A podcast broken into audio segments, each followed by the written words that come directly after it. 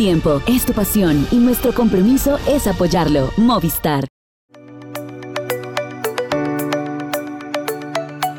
¿Qué tal amigos? ¿Cómo están? Bienvenidos a Pendiente Máxima. Si ustedes están emocionados tanto como nosotros, es que tiene realmente un gusto por el ciclismo de muy alto nivel. Hemos tenido yo creo que una semana con eh, un duelo mano a mano. hemos visto también a otros corredores vivir las alegrías de una victoria de etapa. A muchos les hace falta todavía sacar un poco esa alegría, pero seguramente la tercera semana le deja a algunos las posibilidades de hacerlo.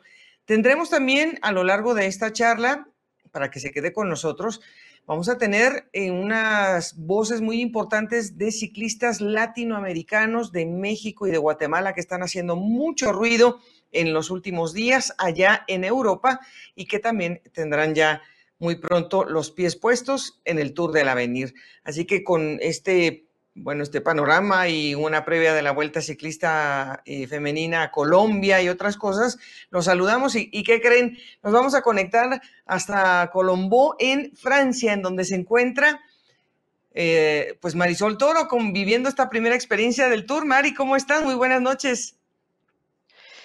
Buenas noches, Goga. Saludo especial para ti, para todos los que nos ven y nos escuchan siempre en pendiente máxima. Pues es un gusto saludarlos desde acá como bien lo dices, viviendo esta experiencia muy interesante y con este duelo tan espectacular.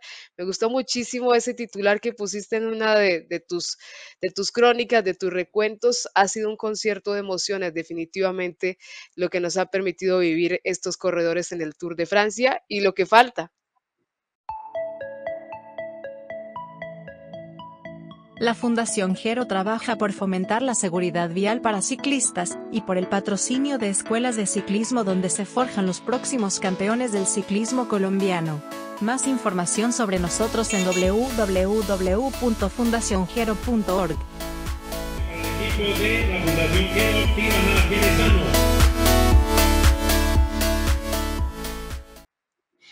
Bueno, Mari, estás en plenos Alpes. Yo creo que hace muchos, muchos años que quería seguramente vivir de, primera mano, el, convivir con la gente, la carretera, ver estos enormes paisajes. ¿Cuál es tu primera impresión del Tour de Francia pasando por los, por los Alpes? Espectacular, Goga, y lo comentaba un poco con, con, los colegas que también he tenido la oportunidad de compartir acá, pues entre todo el agite y todo lo demás, tal vez a veces no queda mucho tiempo de, de apreciar todos estos paisajes, pero es majestuoso poder ver los Alpes de la manera como lo hemos podido disfrutar durante estos días, ver a los corredores en acción desde este lugar por supuesto, nos hace valorar muchísimo más su esfuerzo y comprender lo difícil que es para cada uno de ellos, pues eh, poder cuidar cada detalle y aún con las fuerzas al límite, intentar eh, seguir dando batalla y seguir peleando por cada uno de sus intereses. Así que, sin duda, estar eh, in situ es una experiencia increíble y muy enriquecedora para quienes comentamos del ciclismo. Bueno, lo que te queda, Mari, porque es que la verdad te va a quedar la, semana más importante para definir el título. Y precisamente empezamos con ese duelo tan cerrado. Em, se han inclinado unos segundos por aquí, otros por allá, la bonificación, un poco seguir midiendo al rival, si está en su mejor momento, es mejor esperar. O sea, hemos realmente el termómetro no se ha movido mucho y esto nos da la pauta pues para, para hablar de la crono, que obviamente pues tú estás en la, en la ciudad que va a ser un, un escenario de este, mm, eh, de este elemento que solamente va a tener poco menos de 23 kilómetros. Em, históricamente son muy parejos, se han visto las caras muy pocas veces en la contrarreloj individual y de hecho, Mari, pues eh, Jonas Vinegar cuando la primera vez que compitió con Tadej, pues él no era quién es hoy. O sea, él, no sabía que iba a terminar segundo en el Tour de Francia, ni que después un, año iba a tener el título en sus manos. Entonces, todavía hay algo de aprendizaje en el camino de Jonas. Eh, ¿cómo, ¿cómo, mides estas fuerzas tan, tan parejitas?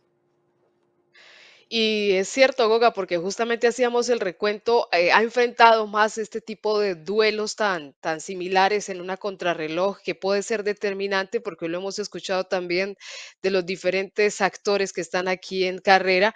eh, pues Tadej Pogacar tiene un poco más esta experiencia de vivir un duelo frente al cronómetro en este tipo de momentos tan determinantes de una competencia pero eh, creo que sigue la lucha muy pareja. Eh, a veces un día uno se inclina por lo que está haciendo Pogachar, por lo que está haciendo el UAE Team Emirates, pero al día siguiente ve a Jonas Vinegar contraatacar o hacer lo mismo, o incluso mentalmente diría uno que machacar también o influir en ese pensamiento de Tadej Pogachar.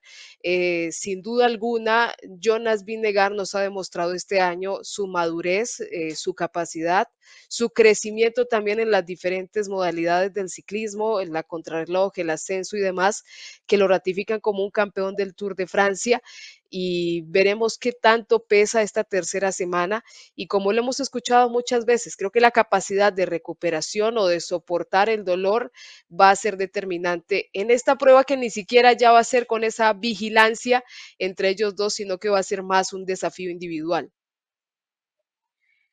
Precisamente porque siempre estamos buscando el, eh, digamos que la cuña que va a hacer la diferencia, pues pensamos en muchas ocasiones en esa mano derecha, en la mano fuerte. Sepkos se, se está sacando pues las mejores notas del año porque primero lo hizo con Primos y ahora lo está tratando de completar también con, con, Jonas. Lo que pasa es que le tocó la de malas y se nos fue al piso.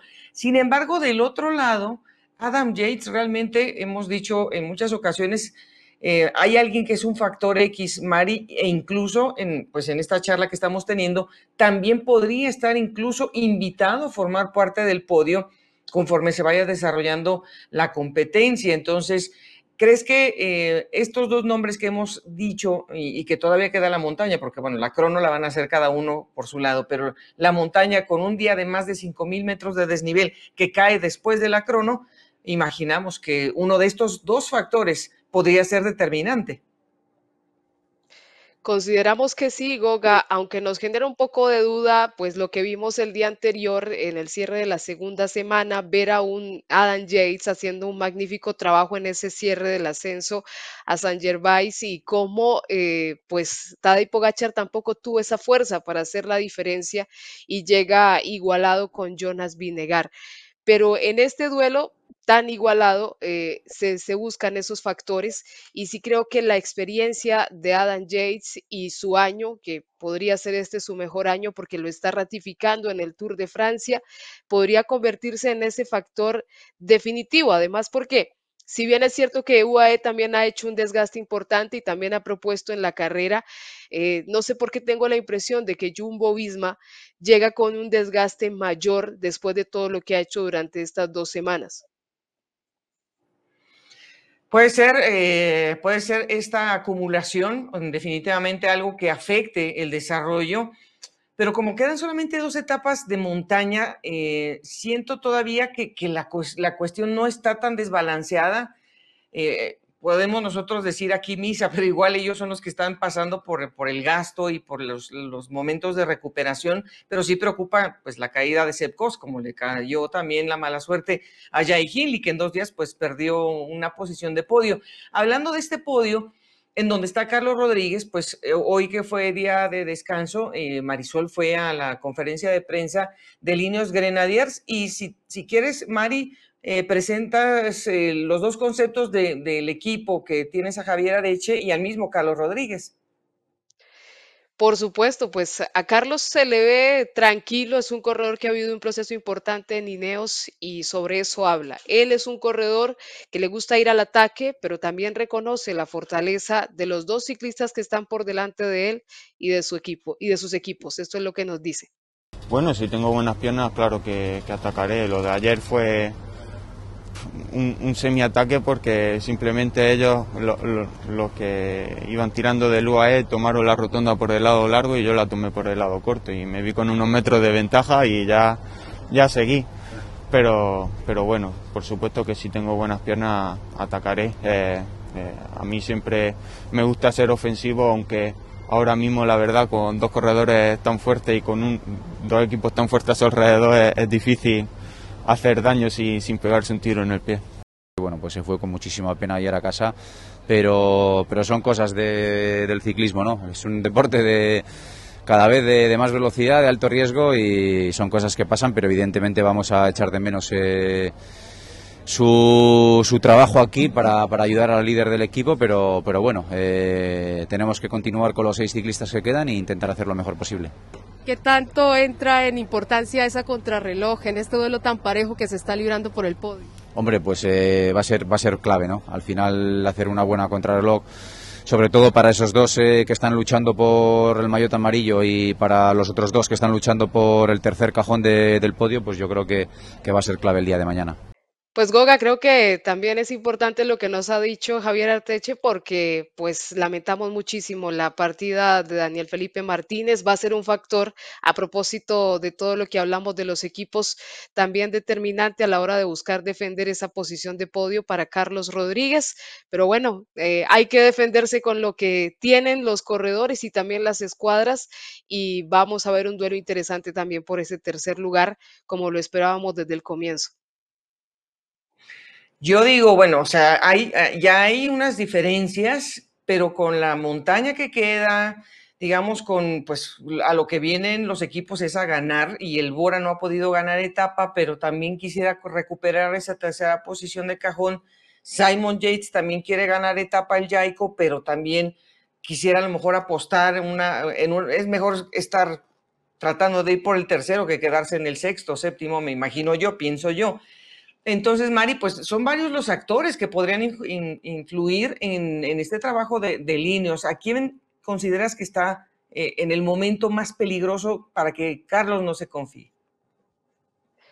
Yo creo que sin duda alguna Adam Yates es un factor amenazante eh, por lo que señalábamos un poco, su experiencia, su buen momento que lo está ratificando en este Tour de Francia es impresionante realmente cómo nos ha dejado ver su estado de forma, su rendimiento. Ha trabajado también de una manera muy determinante para Tadej Pogachar, así que lo veo como una amenaza clara para ese lugar de Carlos Rodríguez y también pues su inexperiencia, porque aunque es un corredor que ha venido ganando terreno, que lo han llevado en un proceso, digamos que tranquilo en Ineos Grenadiers, pues puede pesarle también todo lo que significa esta exposición mediática y estar tan cerca de un objetivo. Así que creo que Adam Yates puede ser ese hombre.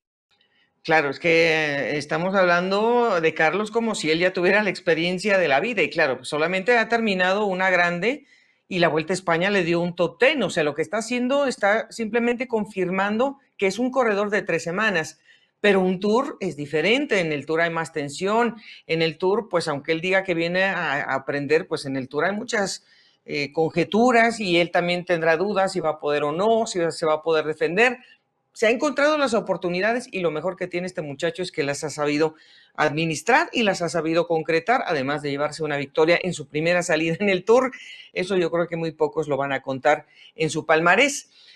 Pero eh, yo creo que parte de, de esa piedra sólida en donde él ha podido, digamos, como medir o por lo menos mm, apoyar su confianza, pues es precisamente Egan Bernal y el mismo Daniel, aunque ya no esté, pues seguramente habrá colaborado en el camino.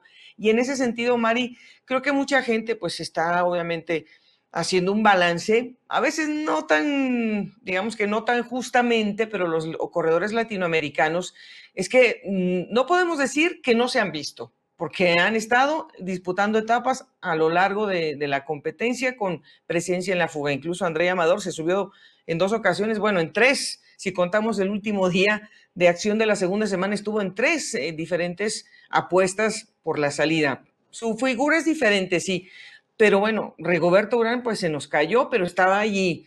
Eh, Chávez terminó top 5 y Harold Tejada estuvo entre los 10 mejores del día, uno de los días más difíciles de la montaña.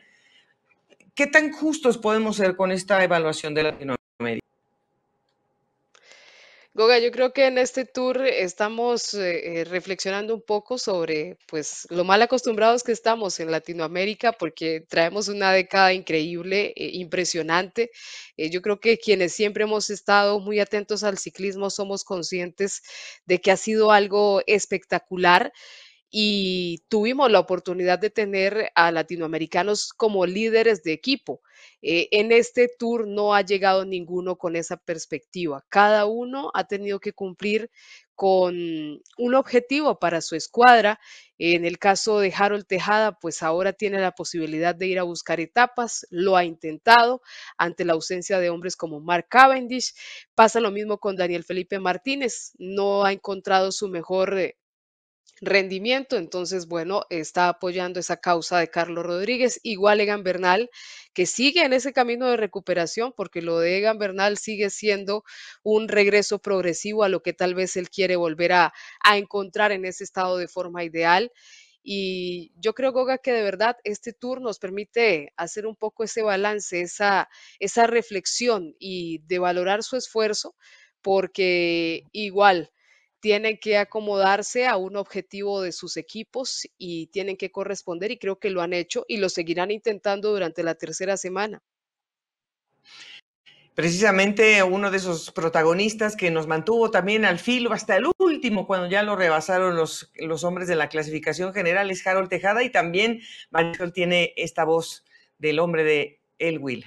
Eh, mañana la contrarreloj me gusta mucho los dos rivales a vencer va a ser Pogacar y Vingegaard, pero voy entusiasmado, ¿no? Eh, hacerlo bien. Eh, la etapa del Col de la Loz y la etapa del sábado. Eh, intentaremos esos tres días hacerlo bien, el resto de etapas pues ayudarle ya a Obola al sprint en lo que pueda ayudarle y ya. Pero va a ser una semana bastante bonita y reñida. esperemos contar con las fuerzas. Bueno, confiamos en que Harold tenga algo más en la bolsa, pues no ha sido fácil con estos ritmos de carrera que están arriba de los 42 kilómetros por hora, es, y es increíble realmente. Y, pues, sobre eso también le preguntaron a Jonas Vinegar, por cierto, de qué tan creíble se puede, puede estar el, público confiado de estos resultados. Y el hombre, pues, dice que, que, le gusta que le pregunten que puede haber duda, porque eso quiere decir que, eh, que o sea, que, el público tiene la razón de preguntar por todos estos avances de tecnología, todas las, velocidades. Él dice que él está tranquilo en lo que ha hecho, que lo ha hecho por la manera que debe de ser, pero que le gusta que le pregunten y cosa rara, Mari, porque hay otros corredores que inmediatamente se ofenden y me parece bastante sensata la manera de ver de, de Jonas a estas preguntas. ¿Qué deben hacerse? Realmente sí, lo ha hecho de una forma muy tranquila y atendiendo cualquier inquietud de los medios. Es muy importante también tener esa posibilidad de escuchar estos conceptos y no simplemente que se va del tema, porque es, no hay duda de que serán siempre temas recurrentes y preguntas que surgen desde el aficionado, el especialista y el que no lo es. Y bueno, nosotros también, o sea, eh, tratamos de averiguar todas las herramientas para darle perspectiva a lo que estamos viendo. Claro, que si los platos, que si el peso, que si ahora se usa el plato más grande con mayor frecuencia, no solamente en las cronos, bueno, la alimentación, tantas cosas que le han dado a los corredores un paso adelante. Mm, ya estaremos hablando en otra ocasión, Mari, pero me pasaron también el tip de que Einer Rubio hizo un cambio total en su alimentación, ya hablaremos seguramente en algún instante con ese nutriólogo, y eso le dio la vuelta a la carrera de un corredor que ahora tiene otra perspectiva. O sea que herramientas hay, simplemente es que hay que buscar cuál es la que le funciona mejor a un corredor. Y entre esas herramientas se encontrará la, aventura de lo que nos queda, Mari, en, en estos días.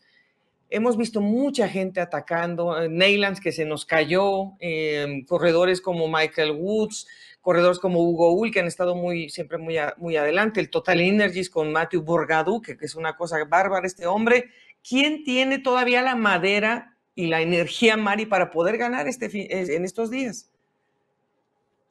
Uy, Goga, está muy difícil y viendo esa composición de las fugas con hombres tan experimentados, de tanta capacidad, de tanto fondo, uno solo sabe que está siendo muy duro el Tour de Francia y que esas nuevas generaciones pues vienen empujando muy fuerte también a esa posibilidad que están teniendo ahora los hombres que ya llevan más de una década en el World Tour. Pero diría que en el caso de Astana se va a seguir intentando, no solo por parte de Harold Tejada, también esperaremos ahí en algún momento otra salida de Alexei Luchenko, que sabe ser muy combativo. También espero lo mismo del Soudal Quickstep, aunque ya han declarado la guerra, por decirlo de alguna manera, eh, frente a esa camiseta de la montaña que está luchando también Nilson Powells. Eh, Julio Chicone realmente se ha mostrado ofensivo. Y el Bahrein Victorious creo que también lo seguirá intentando. Wout Pauls ha hecho una gran labor, pero creo que hombres como Mikel Landa pues se resisten a irse de la carrera sin una posibilidad. Eh, e igualmente ver también a los hombres del Alpes Induconing, que seguramente van a seguir ahí muy activos. Yo creo que ellos son los más atravesados. El Loto Destiny también, pues, barrió, pues, por la calle de la amargura, la verdad, pues, ante la salida de Caleb, em, que ya había perdido parte de su tren, y luego también se anuncia que Maxime Van Gils no va a partir el día, eh, el día de mañana, el día martes. Si usted nos está escuchando el martes, pues ya se habrá enterado que no va a poder salir también por cuestiones de algunas lesiones que ha arrastrado. Pero a mí sí que me gustaría ver a un corredor del 1X, porque es que ellos han sido muy propositivos, Mario. O sea, salen en manada, básicamente. Si les abre la puerta, ellos salen con 4 o 5. Y si no, por lo menos hay un corredor. Este es el tipo de, equipo eh, que sin ninguna experiencia, porque es que no la tienen, son todos muy jóvenes, es, un equipo que puede incluso sacar ah, pues una, sorpresa sobre otros equipos que han intentado pero que no han dado todavía como el, Arque, el Arkea Samsic. No hay duda, Goga. Yo creo que es un equipo que desde que lo vimos, incluso todavía sin ser pro continental o profesional continental, pues nos había enseñado ya ese espíritu combativo. Tiene a nombres muy importantes, además de Alexander Kristoff, como Tobias Halland Johannesen, pero también a otros nombres, además corpulentos, con la capacidad también de, de moverse en estas escapadas y, creo que lo pueden seguir intentando. Y los equipos franceses creo que tampoco van a, desistir. Hemos visto a un Thibaut Pinot que no se rinde, que lo sigue buscando, que lo sigue intentando. Y bueno, creo que el compromiso también con el país que organiza la carrera es grande para quienes están jugando de locales. Pues esta semana, más allá de la crono, que es lo que tenemos de inmediato y que a lo mejor sale bastante parejo, no creo que vaya mucha diferencia, pero pues uno nunca sabe cómo amanece después del día de descanso. Sí que me llama la atención, Mari, la, la etapa 17 y la 20, porque son los únicos momentos en donde se puede proponer la última, digamos que la última tajada, pues para, para saber si se puede modificar la clasificación general. Y sobre todo cuando hablamos de la etapa que llega a Courchevel, porque son más de 5.000 metros de desnivel, no termina en alto, pero casi, porque la meta está ahí apenas a unos cuantos eh, kilómetros de la llegada y tiene una bonificación, un premio de categoría especial, el famoso Col de la Loz, que pues mucha gente dice que es uno de los, peores, o sea, de, los peores castigos que todavía le espera al pelotón con más de 28 kilómetros de ascenso y aunque hay una media del 6, pues ya sabemos que hay, un, hay una zona bastante compleja. Eh, y bueno, Mari, también está la etapa 20, que pues tampoco eh, se puede desperdiciar un día antes de llegar a París. Muy difícil, como siempre el Tour pone esa penúltima etapa como para cerrar ese duelo, incluso más allá del podio, pues por el top 10 de la clasificación general, con una etapa plagada de alta montaña, con un cierre en dos puertos de primera categoría, con ese eh, Markenstein, pues bastante exigente también y que pesará al final después de haber pasado por todos estos puertos tan importantes. Y pues Goga, creo que aquí no se va a poder pestañear ninguno de estos días y como bien lo dices, la crono puede ser determinante para arañar algunos segundos, pero la montaña, incluso el descenso de la misma, ya hemos visto que puede ser determinante a la hora de abrir diferencia entre los protagonistas de la carrera. Y tiene que ser alguien muy valiente, como lo hizo Carlos eh, Rodríguez en su momento, en un descenso en donde él mismo dijo que había arriesgado quizás un poco de más. Pero bueno, pues em, hemos tenido un par de días como muy llenos de, accidentes, pero bueno, esperemos que ya la cuota se haya, se haya cerrado para que no tengamos ausencia y pueda llegar un buen lote hasta París. Y por antes de Mari esta conexión hasta eh, con Blo, que bueno, como sabemos va a ser escenario de la crono. Eh, ¿Cuál ha sido el corredor que no conocías, Mari, que te ha sorprendido más al verlo? Físicamente lo veías más pequeño, más alto, más, gordo. ¿Cuál, ¿Cuál corredor te ha sorprendido más en, en estos días? Dylan Groenewegen, Goga. Eh, realmente me sorprendió ver eh, su musculatura muy fuerte, se nota el hombre del Jay Alula. Y otra cosa que me llama la atención y que realmente hay que verlo es el nivel de peso corporal de los dos favoritos a la clasificación general. Realmente impacta ver, creo que no tienen ni un solo porcentaje de grasa en su cuerpo y, habla de, su estado de forma, por supuesto, pero sí impacta muchísimo verlos en, ese, en esa forma como se ven y, y cómo pues se ven también sobre la bicicleta. Pero en general, Goga, yo creo que pues para quienes vivimos esta experiencia por primera vez es muy difícil poder ignorar cualquier cosa. Tenemos que tener los ojos dispuestos para todos en esta experiencia. Mm, y seguramente, Mari, bueno, pues hay un mundo de colegas, te estás encontrando con un millón de colegas eh, que no creas, ¿eh? porque solamente algunos van al Tour de Francia, otros se siguen de largo nada más. Eh, con, este, con, este llamado al trabajo, pero bueno, espero que hayas encontrado también colegas mujeres, porque hace, hace muchos años que somos pocas todavía. Sí, de hecho, hablaba ayer con una colega, ella vive en Alemania, es brasilera, se me escapa en este momento el nombre, pero sí me comentaba que solo son cuatro fotógrafas en el Tour de Francia y pues de lo difícil que es justamente encontrar ese camino, pero nos alegra, Goga, y yo creo que así como lo has hecho en Latinoamérica, pues siempre hay alguien que marca el camino y también nos permite saber que sí es posible y que se puede, y de verdad eh, pues estamos muy agradecidos con ese buen referente que te has convertido para todos nosotros.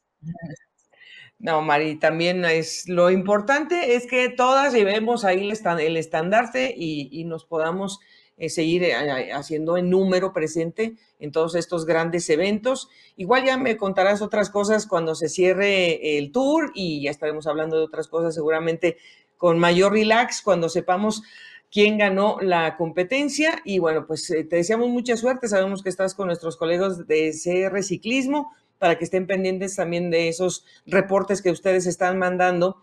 Y eh, estaremos en contacto otra vez, eh, Mari. Así que uh, parlez-vous français, s'il vous plaît, para el próximo. Muchas gracias, Goga. Y de verdad, también gracias a todos los eh, colegas y a todos los que se manifiestan también a través de las redes sociales. Seguramente que estaremos compartiendo más experiencias y los invitamos a que sigan conectados porque realmente se viene todo un compendio de voces y muy interesante todo lo que está pasando con el ciclismo amateur de Latinoamérica, que seguramente en el futuro van a ser esos que sigan generando tema de conversación para nuestros países. Un abrazo para todos. Muchas gracias y buenas noches hasta Francia. No se vayan, que volvemos. Bueno, dejamos a Marisol para que descanse, pero nosotros continuamos con pues una serie de resultados que creo que impactan de una manera maravillosa al ciclismo en Latinoamérica y otras cosas que se pueden ir mejorando y se siguen construyendo porque pues en, de este lado del mundo hay que construir todos los días. Pero vamos a saludar hasta Medellín, ahora que estamos todavía en Bogotá, más cerquita que nunca. ¿Cómo estás? Eder Garcés, nuestro, nuestro socio con Bicigoga, director de ADN Cycling. Hola, Laura, ¿qué tal? ¿Cómo estás? Un gusto saludarte tanto a ti como a todas las personas que nos escuchan en Pendiente Máxima. Todo muy bien, todo muy bien por fortuna, eh, esperando a que vengan los nuevos eventos del calendario. Campeonato Nacional de Pista que ya va a ser ahorita en unos días aquí en el velódromo de Medellín y también esperando la Vuelta a Colombia femenina. Pues vamos a hablar de estos detalles, pero vamos a tocar primero la estancia de los corredores latinoamericanos en competencias de categoría sub-23. Y esta es la que ya empezábamos a hablar desde la última ocasión que charlábamos, Eder, que es la 59 edición del Giro Ciclístico del, del Valle de Aosta eh, una competencia en donde yo esperaba buenos resultados de México, que veníamos comentando, había tenido una buena presentación antes en el CV Tour, pero lo que ahora nos regalaron, eh, a mí me deja, o sea, me estoy prendida de la lámpara, Eder, porque es que estos resultados para, para México en este momento, que no tiene una federación avalada por la UCI, son extraordinarios. No, es maravilloso lo que logró hacer Isaac del Toro, que pues es a ver, es como esa lucha entre un país que quiere salir adelante pero que no tiene digamos como el sustento a nivel federativo, institucional para que más talentos puedan surgir. Y lo que él hizo fue esa lucha, representar esa lucha solitaria porque desde el tercer día de carrera se quedó sin compañeros para, para poder tener un equipo que lo cobijara, que lo respaldara, pero demostró un talento de un escalador puro. Fue la gran revelación de esta edición de, del Giro del Val d'Aosta y luchando palmo a palmo con escaladores que van a estar disputando los puestos de vanguardia del Tour del Avenir, como Darren Rafferty, que ya fue confirmado como nuevo refuerzo del IEF para la próxima temporada. Y eso enaltece mucho y dice mucho de su talante, del talento y de lo que, de lo que puede brindar. Es un talento que se puso pues en la órbita máxima y ahora pues Isabel del Toro es un hombre que, que puede aspirar a estar, ¿por qué no?, con un contrato con un equipo profesional para la próxima temporada. Bueno, en eso estamos confiando. Claro que todavía falta ese salto también en la segunda presentación de México en el Tour del Avenir. Pero antes de tocar ese tema, porque es bastante amplio, queremos presentarle a todos nuestros amigos estas voces precisamente de un equipo que ya tiene tres años haciendo labor, picando piedra en Europa, estando muchos meses trabajando en, carreras de un día, en carreras de, de, semana. Este año han tenido también un calendario pues, bastante amplio y el reflejo es el, resultado de Isaac. Tenemos las voces de Isaac, quien nos va a describir y usted lo va a entender muy bien lo que pasó con él y lo que él entiende como buenas enseñanzas. Y también está con nosotros Alejandro Rodríguez, quien es el eh, manager de esta escuadra, que nos habla precisamente de esa próxima incursión también en el Tour de la Avenida. Adelante. Mi experiencia en el Giro Ciclístico Valle de Aosta fue un poco crítico. Veníamos de el Sibiu, que fue en Rumania. Fueron cuatro días con cinco etapas, un poco complicadas algunas, pero intentamos estar lo mejor posible. El primer día de Valle de Aosta eran dos horas, pero la verdad es que se corrió muy, muy duro.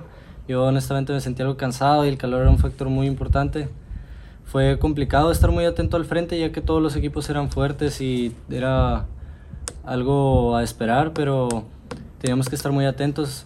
En ciertos momentos yo pensaba que ya la tenía hecha porque había caído también en, en suerte y había entrado en el grupo mayoritario con algunos favoritos una vez da pues la casualidad de que no, que iba a llegar en grupo y que iban a llegar unos pequeños corredores separados por enfrente que no peligraban mucho la general, pues afortunadamente pudimos entrar en el corte y llegar bien en el grupo, a salvo, con algo de desgaste la verdad, pero contentos por haber podido pasar el primer día pues sin ningún percance. Ya para el segundo día se nos aproximaba el primer bloque de montaña que terminaba en alto y honestamente sí estaba haciendo mucho, mucho calor. Yo honestamente sentí un poco de deshidratación y no me encontraba en las mejores condiciones, así que intenté dar un golpe mental al pelotón, ya que la cuesta era bastante empinada. Y la verdad es que lo traté de hacer y según yo había alcanzado la fuga, no sabía que había otra persona del Grupama más enfrente, pero a pesar de eso ya por los tiempos y las bonificaciones eh, los demás competidores intentaron darle cercanía. Yo honestamente por la deshidratación y el cansancio ya no pude dar más, así que cedí pues la verdad segundos o minutos muy valiosos en esa primera etapa porque no me encontraba en las mejores condiciones y a pesar de que la cabeza quería, a veces el cuerpo no iba. Y para la tercera etapa teníamos que hacer una cosa muy distinta que era recuperar tiempo y nunca he tenido la mentalidad de perder lo menos posible, sino de sacar lo más posible, entonces siendo un poco muy inteligente y tratando de averiguar qué maneras era con las que se iba a correr, ya que había equipos demasiado, demasiado fuertes o algo dominantes en la carrera. Eh, tenía que aprovechar un poco el trabajo que ellos hacían y yo hacerlo en el momento crítico para sacar la mayor ventaja posible.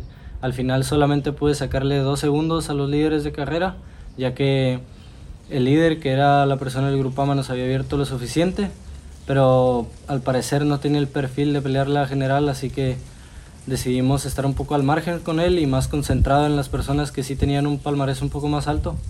Entonces contento por haber terminado bien el tercer día, pero no, no satisfecho porque habíamos perdido mucho en el segundo. Ya el cuarto día era la etapa más dura, eh, la etapa reina, era un día para intentarlo, era complicado, pero no por ello no teníamos que intentarlo. Eran pues creo que 5 horas 15, 5 horas 20 de carrera y lo teníamos que intentar. Al final pudimos estar muy atentos, desgraciadamente se nos fue uno de los favoritos a pelear la carrera en una bajada, lo vi con mis propios ojos y dije, uff, ni modo, se fue, me agarró mal colocado.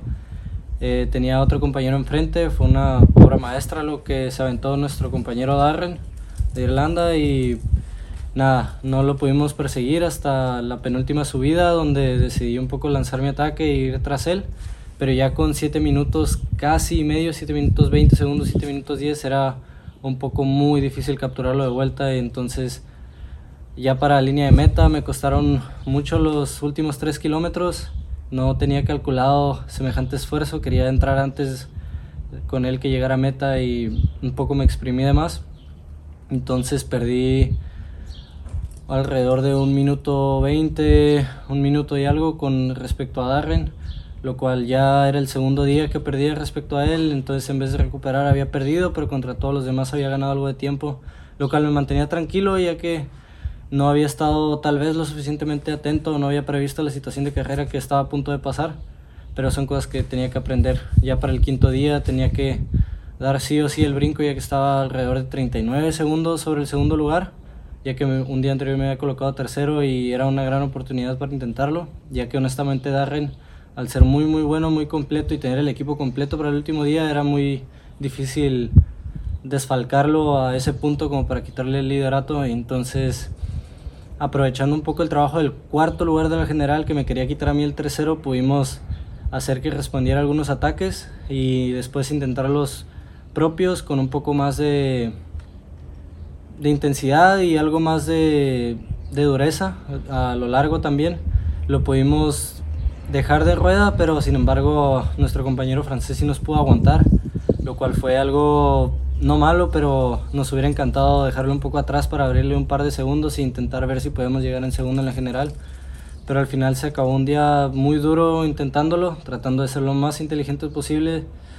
Pero la verdad es que muy contento con el sprint final, ya que a pesar de haber hecho casi todo el trabajo ese día en los últimos kilómetros y a pesar de que los últimos dos casi casi fueron planos o de bajada, pude volver a sentirme bien conmigo mismo y muy tranquilo Desgraciadamente fue tercero, no segundo y algunos errores en las primeras etapas, pero estamos aquí para aprender y para sacarle el mayor provecho a todo esto. Estoy muy contento por cómo va evolucionando esto y creo que un tercero ya se meritaba por tanto trabajo. Eh, es mi primer podio en sub-23 y es algo increíble de vivir. Muchísimas gracias por toda la atención y un poco trabajo duro y, cabeza fría para intentar estar ahí lo más atento posible en este Valle de Aosta. Con algo de calor, pero todos teníamos calor y a todos nos dolían las piernas. Muchísimas gracias. ¿Qué tal, Goga? ¿Cómo estás? Muy buenas tardes por allá. Me da mucho gusto saludarte a ti y a tu audiencia y contarte un poco acerca de lo vivido este fin de semana eh, con el resultado histórico que logró Isaac del Toro con ese tercer lugar en la clasificación general del eh, Giro Ciclístico del Valle de Aosta, que es una carrera UCI 2.2 eh, de mucha tradición de la cual han surgido muchos, muchos talentos. El Petit Tour, como le autodenominan los organizadores a su, a su carrera, pues es una carrera muy eh, dura, principalmente enfocada a los escaladores. Casi todas las etapas, eh, cinco, las etapas fueron, fueron montañosas, muy duras. Y bueno, Isaac mostró una regularidad que no nos sorprende porque ya desde el año pasado había sido tercero entre los jóvenes en la misma carrera y había estado siempre entre los mejores dos o tres ciclistas de primer año en eh, las diferentes carreras que, que, estuvimos realizando el año pasado. El año pasado el equipo realizó ocho carreras por etapas y por ejemplo también ya eh, las, eh, bueno, la semana pasada había sido décimo en la clasificación general del CBU Cycling Tour. Entonces, bueno, esto no viene como una, una cosa nueva para nosotros. Es un ciclista que eh, desde que llegó al, al, equipo ha mostrado grandes cualidades. El desarrollo que ha tenido ha sido eh, progresivo. El primer año que Isaac estuvo eh, con nosotros realizó 48 días de carrera. El año pasado realizó poco menos de, de 50 días de, de, carrera y este año pues ha, ido progresando en este, en este sentido. Esto ayuda a que el desarrollo de un ciclista se, se catapulte, obviamente, que, que, lleve un progreso similar al que llevan pues, la mayor parte de los ciclistas que hacen buenos resultados cuando, cuando llegan a las categorías superiores y la, bueno, la resistencia que mostró este Isaac este fin de semana, la garra y el, hambre de, de, de, un resultado, pues lo llevaron a, a, hacer este, este tercer lugar. Entonces muy contentos por, por Isaac, muy contentos por porque poco a poco el, el proyecto empieza a dar sus, eh, sus resultados como en su momento lo hizo el equipo de montaña. ¿no? Entonces, bueno, pues muy contentos por ese lado. Eh, una cosa muy, eh, muy interesante también a, destacar es, eh, por supuesto, que la siguiente carrera que vamos a, realizar con, con, las autorizaciones correspondientes y, y, como equipo nacional de México, claro, no como selección nacional, nosotros no tenemos esa facultad, pero tuvimos la autorización de, de representar al equipo nacional de México, ser el Tour del Avenir, al cual este año después de los resultados del propio Isaac y con los puntos UCI que, se lograron en la, en la Nations Cup, la Copa, bueno, la, carrera UCI Nations Cup 2. Nations Cup de el GP y Cruz de la P en República Checa, eh, México clasificó como el 14 de los 15 que, que, se clasifican a este, a este tour y a diferencia del año pasado, que en, en el cual los organizadores nos hicieron favor de invitarnos, este año se, se, logra la clasificación. Entonces esto nos habla del progreso que, que, se está teniendo. Obviamente siempre los equipos van al ritmo de sus líderes y en este caso Isaac está haciendo un, gran trabajo. El, el, resto del equipo obviamente está ahí para, para apoyarlo. Y me refiero no nada más a los ciclistas, sino al staff y esto, bueno, pues nos da mucha satisfacción. ¿no? Es, un, es una muestra también eh, para nosotros un indicador de que estamos por el camino correcto y obviamente aquí el trabajo no es nada del otro mundo, hay que estar ahí, hay que hacer las, hay que hacer las carreras, hay que hacer un número de, carreras al año, hay que saber que esas carreras son muy difíciles y hay que saber que se tiene que llegar con una preparación adecuada y que eventualmente va, va a ser duro a nivel psicológico y a nivel físico para, para todo el mundo, para los ciclistas, para el staff. Pero bueno, es, es, lo que hemos estado haciendo durante estos años y comienzan a verse los resultados. Entonces, la verdad que, que muy contentos por, por ese progreso y eh, ya con, con, mucha emoción de, de, de, preparar este, este Tour de la Avenida. En este momento el equipo acaba de regresar a San Marino, que es donde tenemos la sede dentro de Italia, y eh, vamos a descansar eh, un par de días para después concentrarnos en, en altitud. Después de esto vamos a estar dando alguna noticia por ahí que, que seguramente va a ser de, de pues de mucho del, del agrado de la, de la, audiencia referente con el Tour del Avenir, pero bueno, esa te la, te la comento después. Eh, hago un poquito el drama ahorita, eh, pero eh, bueno, estamos, estamos cuadrando un par de, cuestiones más que seguramente van a, ayudar a que este proyecto, que al, al, final del día de nuestro proyecto tiene la misión de posicionar mexicanos en la élite del ciclismo internacional y, bueno, de eso te contaré más detalles más adelante. Te mando un abrazo, Goga, saludos a ti, a, a toda tu audiencia. Saludos. Bueno, Eder, por otra parte, habíamos hablado de esa posibilidad de, que Colombia tuviera también eh, un brillo, sobre todo con la descripción que nos hiciste desde el principio de, esta carrera, iba a ser muy dura en la montaña. Entonces, pues eh, a tu parecer, ¿qué, funcionó para, para, esta escuadra? ¿Qué no funcionó? Eh, seguramente tienes más detalles porque verlos en una posición casi hasta la posición 25 de la general, seguramente que no era lo que quería eh, la escuadra y me imagino que tampoco el director deportivo del Colombia Pacto por el Deporte. Bueno, yo creo que la presentación no estuvo a la altura de la expectativa que ellos tenían, porque pues iban con un hombre que venía siendo, digamos, como que la escuela para dar el salto de calidad en un gran evento de Europa como Cristian Rico. Empezó, digamos, que la parte previa de preparación de para llegar bien a esta carrera había mostrado algunas cosas interesantes, como el Giro del Véneto, donde fue séptimo, fue top 10, pero digamos que no era una carrera que era el punto de medida definitivo porque ya al baldado estaban otro tipo de corredores, corredores que van a preparar y van a ponerse a punto para, para el gran objetivo de la temporada que es el Tour del Avenir y pues el primer día ya perdió 10 minutos y medio. Entonces digamos que ahí ya la moral del equipo, la moral del mismo corredor se viene abajo por las circunstancias que hayan, que hayan pasado, que según tenemos entendido fue porque los corredores no tuvieron, digamos como que en el momento crítico de, de la carrera y en el momento, en el momento clave de hidratarse y alimentarse bien bajo estas temperaturas altas, un recorrido muy exigente y terminaron perdiendo prácticamente que la presencia en carrera desde el primer día.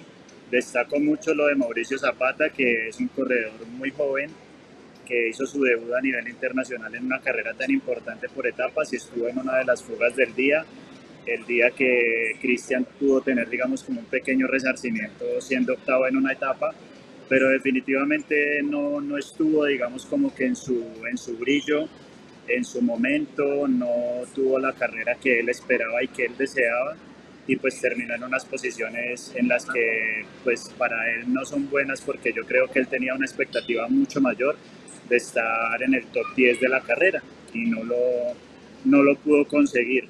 Y eso termina costándole, yo creo, eh, su selección para el equipo del Tour de la Avenir que va a estar por Colombia del 20 al 27 de agosto. Bueno, para nuestros amigos que dirán, bueno, pues con quién se enfrentaron o qué pasó, la verdad, amigos, es que esta competencia es precisa, es como si fuera el Tour del Avenir, pero, pero en, en Italia. Son todos los equipos de desarrollo de las escuadras World Tour y algunas pro continentales o continentales pro teams que están aquí presentes. Ya Eder, pues ya le dijo a usted que que Darren eh, Rafferty, que está con el Hagensair eh, Berman, que es uno de los equipos de mayor productividad para lanzar corredores al World Tour, pues ganó la competencia. O sea, estamos hablando de, lo mejor de lo mejor. Estuvo acá la, base del Intermarché, la base del Alpecin Ducón y la base del Grupama France de Ye. O sea, estamos hablando de una competencia, Eder, que es, eh, es muy exigente. Entonces, cuando estás con estas escuadras que han cumplido con el calendario de las copas para los corredores sub-23 y otras más, pues claro, estamos hablando de que, o sea, un nivel en donde los vatios están muy similares ya a las categorías profesionales de World Tour. Sí, son corredores que ya prácticamente tienen el roce profesional. Son corredores que simplemente están es como empezando a cumplir un ciclo en la categoría y preparándose para el ciclismo de más alto nivel. Ahí ya quedó firmado lo de Rafferty, Joshua Goliker, que ganó dos etapas, es un corredor de, de, apenas 19 años, pero ya prácticamente el otro año, como Lenny Martínez y Romain Gregoire, va a subir al primer equipo del, del FDJ. Alexi, Alexi Freur, el, el, francés, también es un escalador demasiado bueno, que también hizo top 5 en la carrera del Giro Next Gen y aquí viene también y hace podio en esta, o sea, Estamos hablando de, corredores que ya están preparados para el más alto nivel y a esos corredores hay que ir a enfrentarlos estando en un punto óptimo porque de lo contrario cuando tienes alguna falla y dejas algún espacio en esos detalles te marcan la diferencia y, y, y, pasan este tipo de cosas que no quiere decir que Cristian Rico no sea un buen corredor, es un excelente corredor, es un escalador magnífico, pero tuvo que pasar este trago amargo en carrera de, no poder consolidarse y de no poder estar en el rol protagónico que él esperaba. Bueno, pues eh, vamos a cerrar también ese tema del Tour del Avenir. Eh, el equipo AR Monex, como nos explicaba Alex antes en la entrevista, eh, no es una selección nacional, pero de alguna manera ha pedido los permisos para representar a México como selección nacional. Y en esta oportunidad, pues hay ausencia como la de Ecuador, Eder, que había tenido ya como un, digamos, una cadenita. Colombia está aquí presente, pero tomando en cuenta em, eh, este proceso que, de, digamos, de reacomodo para la selección eh, Colombia, pienso que, bueno, AR Monex o la selección mexicana ya viene trabajando, digamos, que vienen con una, una secuela de resultados.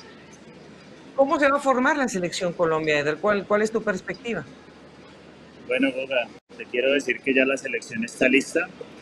Ya tiene sus seis integrantes definidos, que son cinco corredores del GW Chimanos y Dermec, que es el equipo que tiene los mejores sub-23 del país.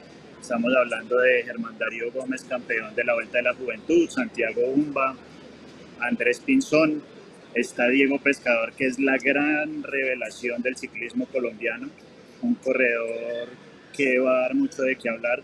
Tiene apenas 18 añitos y ya está convocado, pero con sobrados méritos. Fue puesto 11 en la Vuelta a Colombia, campeón sub-23.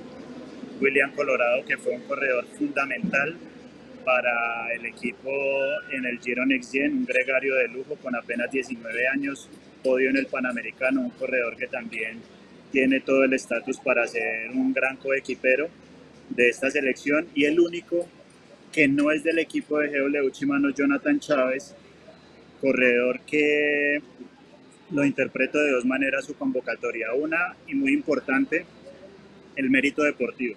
Fue podio en la Vuelta de la Juventud, ganó etapa, fue tercero con los élites en la Vuelta a Cundinamarca. Este fin de semana en la Clásica de Paipa también ganó la cronoescalada y estuvo ahí. Y el otro yo creo que también es por darle esa moral de, de corte humano, de, tras el fallecimiento de su hermano Germán, de despedirlo a él, digamos, de darle esa oportunidad de ese resurgir a nivel humano y deportivo de que pueda estar por primera vez con una selección en el evento más importante y siendo un corredor importante para los líderes, porque puede ser un gran coequipero en la montaña y esos son los seis hombres Boga. Yo creo que es una grandísima selección, un equipo muy experto y con jóvenes que están demostrando un gran presente y que tienen un enorme futuro. Pues en, total acuerdo, la verdad es que van a llegar, eh, además ellos ya han trabajado también durante el año algún, algunos calendarios en donde ya también han sacado seguramente balances y pues nos da mucho gusto que, que, se, que ya estos nombres estén fijos y que eh, pues tengamos esa gran expectativa, porque esto será obviamente amigos un poco más adelante, no estamos hablando de la siguiente semana, seguro que todavía hay un tránsito de hacer algún tipo de campamento para poder salir muy bien preparados a este tour del avenir la otra semana les, prometo voy a tener una entrevista con una sorpresa, porque hay una selección que usted no sabe que va a participar y no se la voy a decir, aunque ya le va a investigar usted, pero, pero al, Tour del Avenir femenino. Así que eh, la otra semana les prometemos una sorpresa con una entrevista. Pero bueno, Eder, no solamente Colombia y México hacen ruido, hay que celebrar también el título que se llevó en eh, una carrera tradicional en España, la vuelta ciclista a Zamora, con Sergio Chumil, corredor guatemalteco. Es un muchacho que tiene ya 23 años cumplidos, que del año pasado ya está con el equipo Padrones Aluminios eh, Cortizo, que ya ha tenido una victoria antes que llegara a esta, pero no es lo mismo, Eder, tener una victoria de un día en la Copa España que tener una victoria de una competencia que tiene tradición y que a lo mejor pues no está al nivel de una vuelta a Andalucía, pero que es una carrera que conforma a esos nuevos valores también en el territorio español. No, me encanta lo de Chumil porque es un salto de calidad a lo que ya venía mostrando en la temporada. En la vuelta a entrar en su país, fue capaz de en algunos momentos incluso de ir ahí pegado con los colombianos, en especial con Miguel Ángel López, eh, frente a Sevilla, frente a Marco Tulio Suesca y digamos que es un corredor que tiene esas características de ser, de ser un corredor de, corte escalador, un corredor potente y un corredor que ha hecho su proceso. Es que todo tiene un proceso. Lo que pasa es que nosotros nos quedamos un poquito más, obviamente, con lo que está esta parte del continente porque es lo que más figura. Pero este muchacho viene ya mostrando cositas interesantes, no solamente por lo que acaba de hacer en España, sino porque viene dando salticos, pasitos en su, en su formación y lo está retribuyendo ahora ganando una competencia en Europa. Sea cual sea la competencia en Europa, es muy difícil ganar hoy en día y lo ha hecho pues con mucha categoría. De hecho estaban Saúl Burgos, que ya tiene experiencia, un colombiano que ya tiene experiencia corriendo afuera, y estaba también el Kim Malaver, que también tiene una buena estructura con el Maya Bendibre, y mira, lo supera y les gana con sobrados méritos, así que es, es muy grato escuchar este tipo de nombres porque el continente necesita que emerjan más figuras de otro tipo. Y bueno, además de que le tocó, digamos, eh, quedarse con la camiseta amarilla un día antes de terminar la carrera. Lo hizo en la etapa más difícil de la, de la carrera, con siete premios de montaña, tres de ellos de primera, llegada en alto. Se defiende al otro día con un terreno un poco tramposo, se defiende muy bien con el equipo, que es un club eh, que ha, preparado muchos otros corredores y eh, pues a, través de la transmisión de esta competencia de la Vuelta a Zamora tenemos estas palabras de Sergio Chumillo. Nos hacemos con esta victoria eh, de esa gran vuelta, la verdad, y pues muy contentos y satisfechos con el resultado. Eh, lo estuvimos trabajando pues mucho, mucho antes de poder venir a esta vuelta y pues sabíamos que veníamos con buena forma y pues era de aprovechar eh, lo máximo y poder eh, quedarnos eh, pues y pelear con esta vuelta. Como lo decía el año pasado, pues también tuve la oportunidad de correr esta vuelta y pues estuve ayudando a mi compañero, a mi ex compañero Eric Fagundes, que él fue el, el ganador de esta vuelta y pues este año pues pude quedarme yo con esta vuelta y al final pues muy eh, contento y agradecido también siempre con el equipo Aluminio Escortizo. Es un sueño de todo ciclista eh, ser profesional, ¿verdad? Y esperemos eh, que se nos abran las puertas también y pues ya que el equipo tiene pues una muy buena relación con el Burgos BH. Bueno, vamos a dejar estos resultados internacionales que seguirán llegando y los vamos a seguir exhibiendo aquí porque eso es lo que nos interesa que usted tome nota y que no se nos olviden los nombres, porque después seguramente van a tener repercusiones a mayor nivel. Pero vamos a, cerrar este segmento, Eder, con los próximos eventos que ya estábamos también escuchando de ti al inicio del de, este segmento, con una, eh, digamos, con la máxima expresión que puede tener cualquier país, que es tener un escenario completo con todas sus fichas de campeonato nacional de pista primero. Sí, los Pistarts más importantes del país van a estar aquí en Medellín.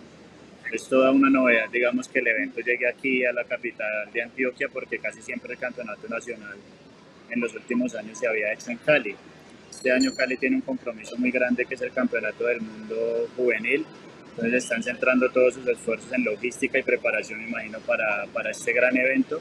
Y el campeonato nacional ha tenido, digamos, como que ese, ese traslado aquí a la ciudad de, capital del departamento de Antioquia. Aquí van a estar, prácticamente van a estar todos los, los grandes pistards del país en velocidad y medio fondo, Marta Bayona, Kevin Santiago Quintero, Fabián Puerta que otra vez va a volver a competir aquí a nivel nacional en su casa, Santiago Ramírez, Rubén Murillo y bueno, tantos otros mediofondistas que también son figuras en la ruta que van a estar haciendo presencia en este campeonato nacional y es algo muy importante porque es una competencia que va a servir para que el seleccionador nacional John Jaime González siga mirando eh, algunos prospectos para futuros seleccionados nacionales.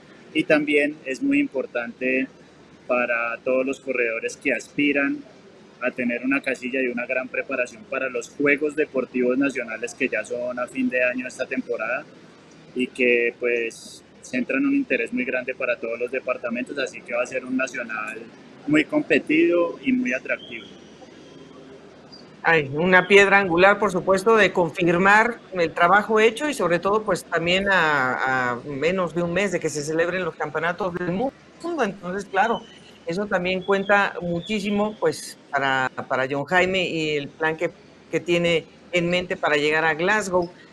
Pero las damas también, eh, aunque vamos a tener el Tour de Francia femenino, la segunda versión muy pronto, Eder, en Colombia ya se ha consolidado la figura de la Vuelta Femenina a Colombia y también está muy próximo a celebrarse eh, esta carrera. ¿Qué presente este año y quiénes estarían siendo esas principales fichas eh, a seguir durante la celebración de la carrera?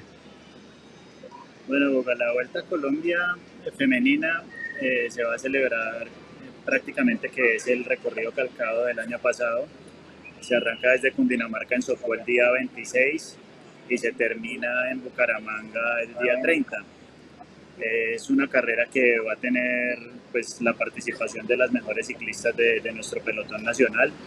Eh, Paula Patiño fue anunciada para, para, el Tour de Francia, entonces la veremos en la mejor carrera del mundo con su equipo Movistar.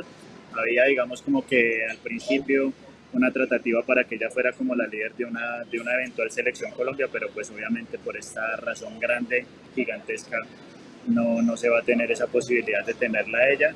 Pero sí está Diana Peñuela, que va a ser la defensora del título, está también una corredora como Andrea Alzate, que viene haciendo grandes carreras en Colombia y en Europa, Carolina Vargas, el equipo del Team Siste Crédito que también tiene gente muy interesante como Lorena Colmenares, Erika Botero, eh, la misma Lina Rojas, entonces como que hay una, una carrera que se avisora muy bonita, muy competitiva y que pues ya teniendo digamos como que ese valor agregado de conocer el, el recorrido porque es el mismo del año pasado, pues vamos a ver que ahora una competencia muy abierta, una competencia muy bonita y el equipo obviamente que no me quiero olvidar del equipo Colombia Potencia de la Vida que, que tiene corredoras que ya vienen haciendo un curso importante en Europa y pues dentro de las que están ahí, Dina Marcela Hernández que ya ha sido podio en esta carrera, yo creo que pues vendrá con, con serias aspiraciones de seguir figurando en los primeros lugares.